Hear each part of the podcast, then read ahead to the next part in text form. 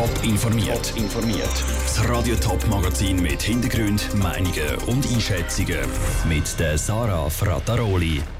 Ob sich SVP und FDP nach ihrem Schulterschluss St. Gallen wirklich Chancen auf einen Ständeratssitz dürfen ausrechnen und warum in der Schweiz besonders viele Handwerker und Gastronomen pleite gehen, das sind zwei von den Themen im Top informiert. Es ist noch nicht klar, welche zwei Kandidaten das in St. Galler Ständerat arbeiten. Klar ist jetzt aber, beim zweiten Wahlgang kommt es zum bürgerlichen Schulterschluss. SVP und FDP haben sich auf einen gemeinsamen Kandidat geeinigt. Sie schicken den Roland Rino Büchel von der SVP ins Rennen. Der Marcel Dobler von der FDP verzichtet. Was sich die beiden Parteien davon erhoffen, im Beitrag von Sandra Wittmer. Beim ersten Wahlgang letzten Sonntag hat der CVP-Politiker Benedikt Würth am meisten Stimmen bekommen. An zweiter Stelle ist der Paul Richsteiner von der SP. Das absolute Mehr hat niemand erreicht. Die SVP und die FDP wollen jetzt mit ihrem gemeinsamen Kandidat, Roland Rino Büchel, den Paul Richsteiner von der SP bezwingen. Der Roland Rino Büchel rechnet sich Chancen aus die extrem Linksrutsch, was geht, sowohl im Stände wie im Nationalrat, wenn so etwas so offensichtlich wird für die Stimmbürger, dann glaube ich schon, dass sie merken, uff, da müssen wir noch ein bisschen korrigieren. Für die SVP und die FDP war im Voraus schon klar, gewesen, dass sie sich bei einem zweiten Wahlgang würden zusammentun würden. Sie haben sich für den Roland Rino Büchel entschieden, weil er beim ersten Wahlgang 15'000 Stimmen mehr als der Marcel Dobler von der FDP bekommen hat.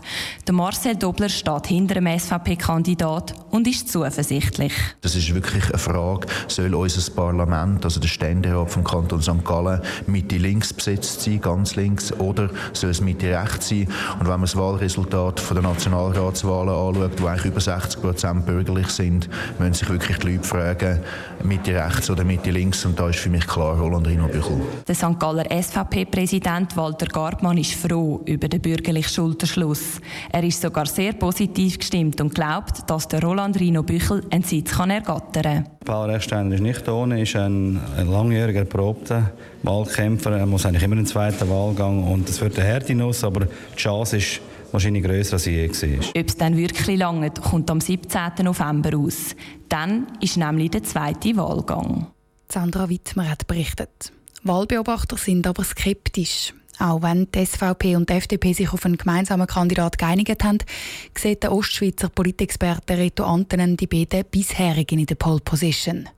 Der Benny Würz ist hundertprozentig gewählt, der Paul Rechsteiner auch fast. Ich glaube nicht, dass der Rino Büchel eine Chance hat, um den Paul Rechsteiner zu schlagen, weil schon der Toni Brunner und ein weiterer SVP-Kandidat einmal probiert haben. Und weit über die SVP-Stimmen raus werden es nicht machen. Das hat auch mit der tieferen Wahlbeteiligung zu tun, die die Politbeobachter für den zweiten Wahlgang prognostizieren. Die FDP-Wähler gehen zum Beispiel nicht mehr so geschlossen an die Urne, wenn sie keinen eigenen Kandidat mehr haben, sagt Reto Antonen. Und wir bleiben gerade bei der Politik. Am Wahlsonntag haben ja vor allem die Grünen zugelegt. Es hat einen Linksrutsch gegeben. Die SP hat von dem Linksrutsch aber nicht profitieren sondern hat sogar Sitz im Nationalrat verloren. Darum stellt sich bei der SP jetzt die Frage nach einem Führungswechsel. Der SP-Präsident Christian Löwra wird laut internen Informationen aufhören. Was Politologen von dem Machtwechsel halten und ob der auch noch anderen Parteien wird gut tun, im Beitrag von Stefanie Brändle. Der vergangene Wahlsonntag hat dem Christian Löwra das schlechteste Ergebnis in seinen elf Jahren als Parteipräsident gebracht.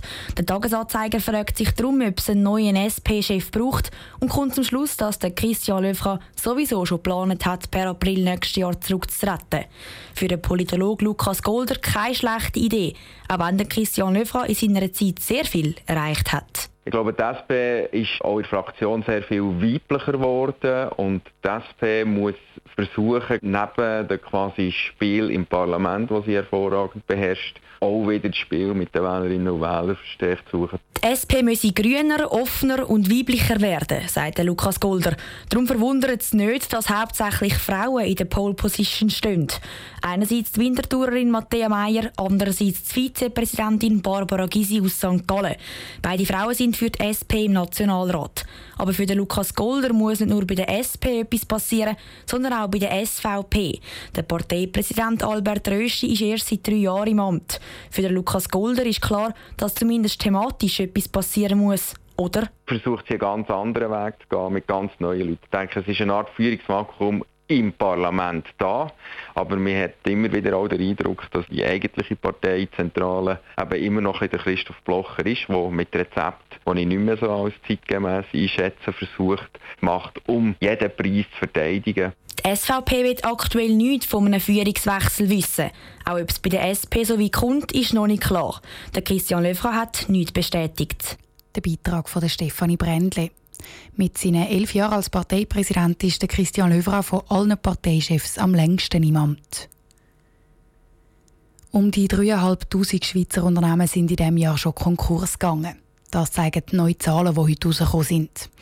Ein Drittel von allen Firmen, die ihre Rechnungen nicht mehr zahlen können, sind Handwerksbetriebe oder Gastrounternehmen. Warum gerade diese Branchen von so vielen Pleiten betroffen sind, im Beitrag von Vivienne Sasso. Das Jahr haben schon über 600 Schweizer Handwerkerbetriebe müssen Insolvenz anmelden. So viel wie in keiner anderen Branche. Der Christian Model, Vorsteher vom KMU-Verband Zwintertour, vermutet, dass das vor allem an der Unerfahrenheit von vielen Handwerkern liegt. Es kann natürlich auch sein, dass dann das eher äh, junge Unternehmen sind oder Aussenseiter, die sich vielleicht äh, die Wirtschaftssituation ein bisschen anders vorgestellt haben oder auch heute nicht mehr bereit sind, sich in einen Verband einzubringen und die äh, entsprechenden Netzwerke dort natürlich zu nutzen. Ähnlich sieht es in der Restaurant- und Hotelbranche aus. Rund 400 Betriebe dieser Branche haben das Jahr ihre Rechnungen irgendwann nicht mehr zahlen Das Klischeesprichwort «Wer nichts wird, wird wird» scheint immer mehr gelebt zu werden.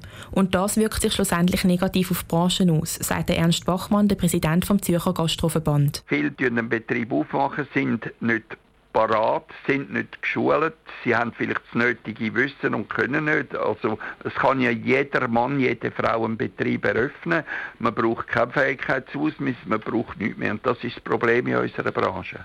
Weil so viele Leute vom eigenen kleinen Restaurant oder der eigenen Werkstatt träumen, gibt es mittlerweile ein riesiges Überangebot von Unternehmen.